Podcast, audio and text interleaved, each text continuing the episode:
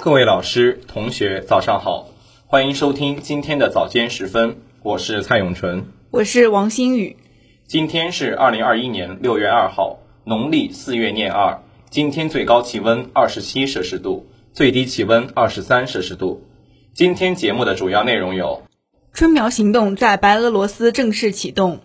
法国总统马克龙接种新冠疫苗；中共中央政治局召开会议；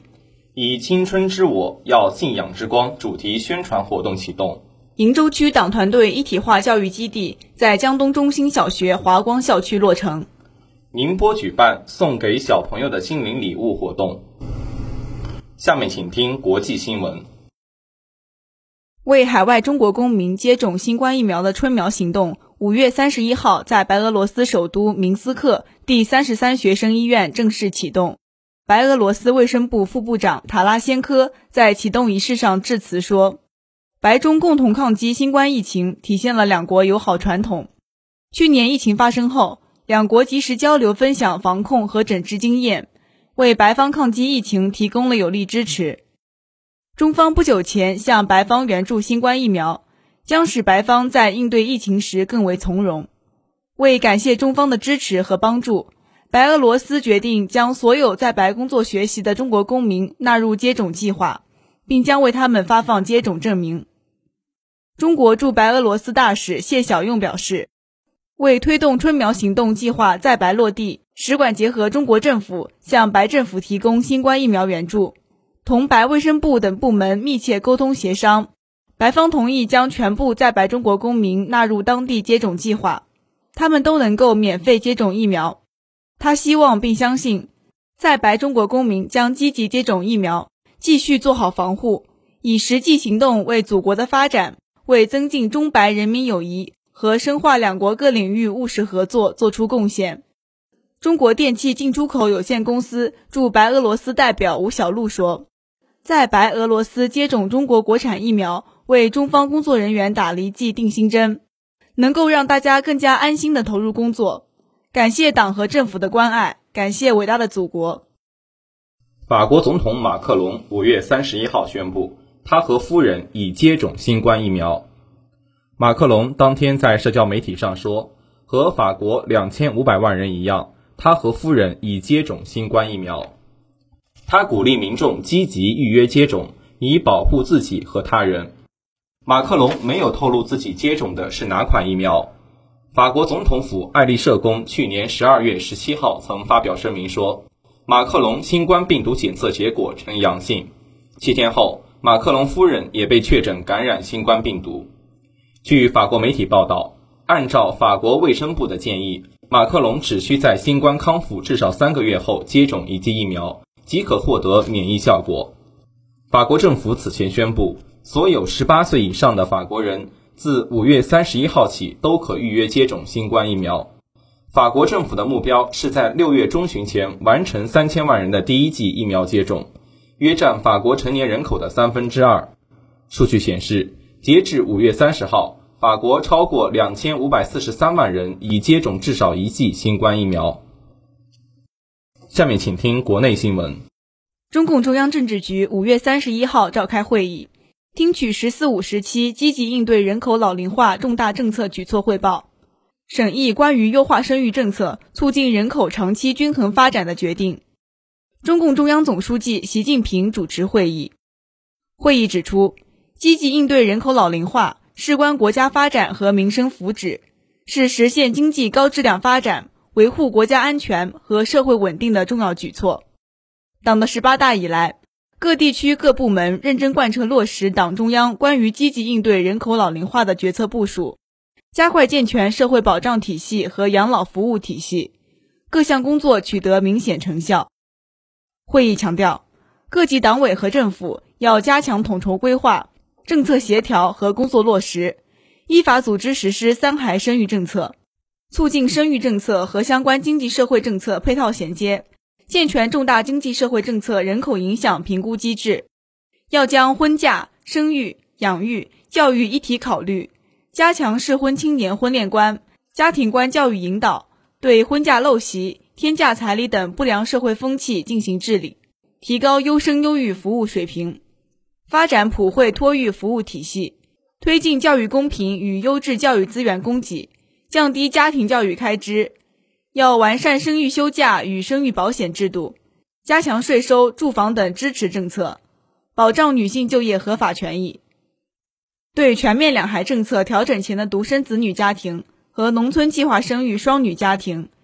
要继续实行各项奖励扶助制度和优惠政策。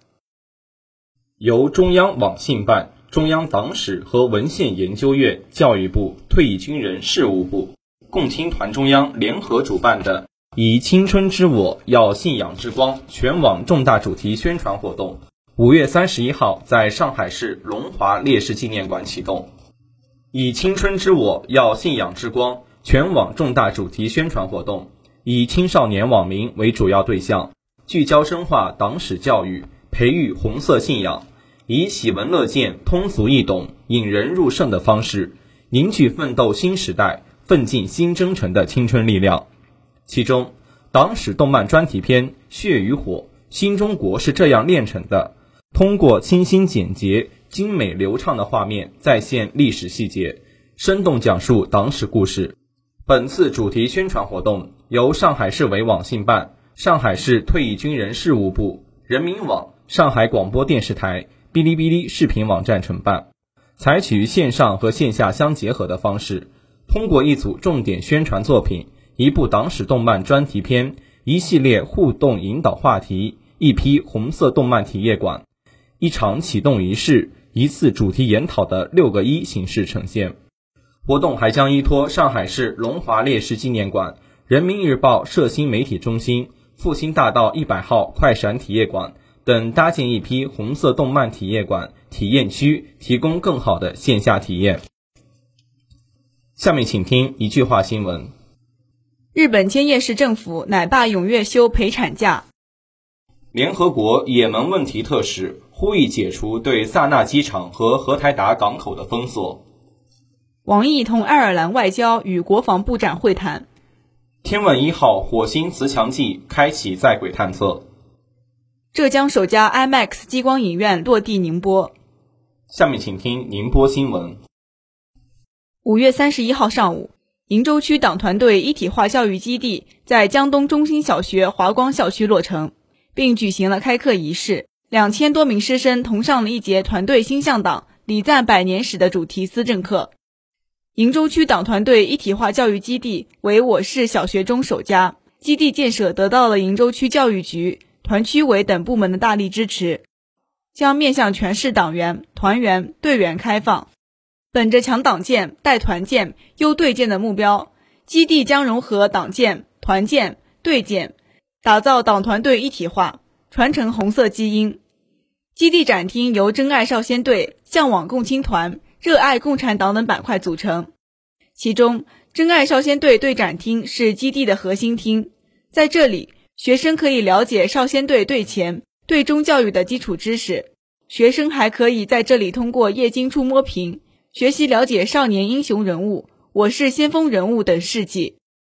还可以通过参观红色老物件。了解背后的革命故事，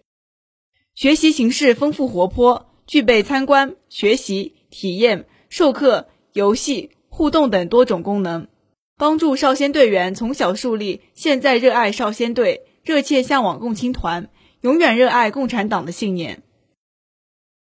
由市文明办和市卫健委主办的“六一送给小朋友的心灵礼物”第九季暨二零二一年健康可阅读。未成年人心理健康系列讲座启动仪式近日在江北书城中书阁举行。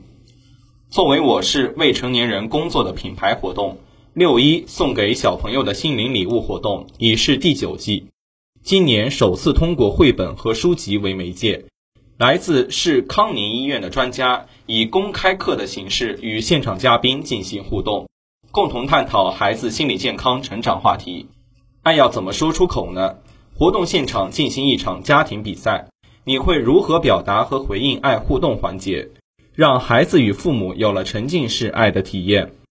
专家还通过《猜猜我有多爱你》和《拥抱时刻》这两本绘本的深入阅读，围绕建立良好的亲子关系，给家长们送上一堂生动有趣的亲子课。